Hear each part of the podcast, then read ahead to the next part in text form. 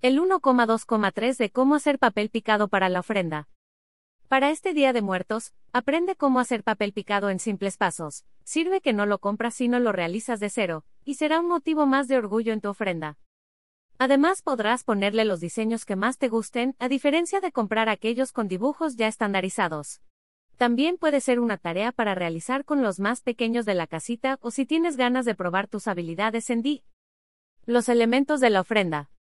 En Día de Muertos, es común que pongamos una ofrenda en casa para compartir con nuestros seres queridos que ya no están, una forma de honrarlos y seguir conviviendo con ellos.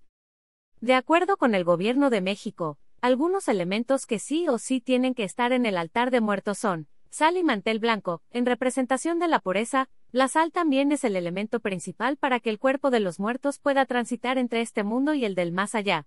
Agua, de igual forma, Simboliza pureza pero además es para mitigar la sed de nuestros seres queridos.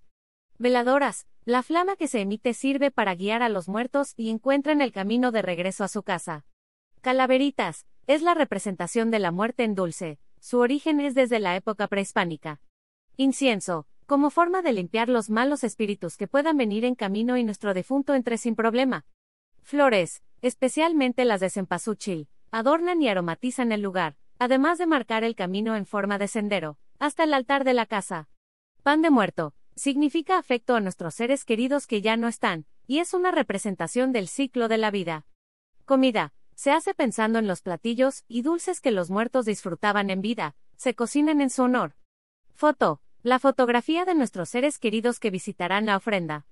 Papel picado, otro elemento que le da color a la ofrenda, pero también representa el aire, uno de los cuatro elementos. ¿Cómo hacer papel picado? El papel picado para Día de Muertos es un elemento fundamental a la hora de decorar en casa, tanto la ofrenda como alrededor. Incluso en la calle, todo sea por guiar a los seres queridos que se nos fueron antes de tiempo. Si quieres aprender cómo hacer el papel picado desde el paso 1, pon atención a estas instrucciones. Necesitarás papel china o crepé de diversos colores, tijeras, plantilla para crear los dibujos, Puede ser un dibujo en un papel. Lápiz. Pasos. Dobla la plantilla por la mitad, y el papel crepé o china también dóblalo por la mitad. Solo ocupa cuatro pedazos tamaño carta u oficio. Vamos a crear una especie de libro. Todos los papeles crepé o china deben estar doblados hasta que queden al mismo tamaño de la plantilla. Coloca la plantilla hasta arriba. El resto del papel actuará de hojas, como si fuera un libro. Pega la plantilla con un pedazo de cinta adhesiva para que no se muevan las hojas. Primero corta al borde de la plantilla, siguiendo la línea externa. Continúa cortando el interior de la plantilla, exactamente como está marcado en el dibujo. Vas a tener que doblar para llegar al interior de la hoja. Despega la cinta adhesiva para abrir y alisar los papeles. ¿Verdad que no fue tan difícil? Hacer papel picado para Día de Muertos también puede convertirse en una tradición familiar año con año, donde todos los elementos de la ofrenda sean hechos por nosotros mismos.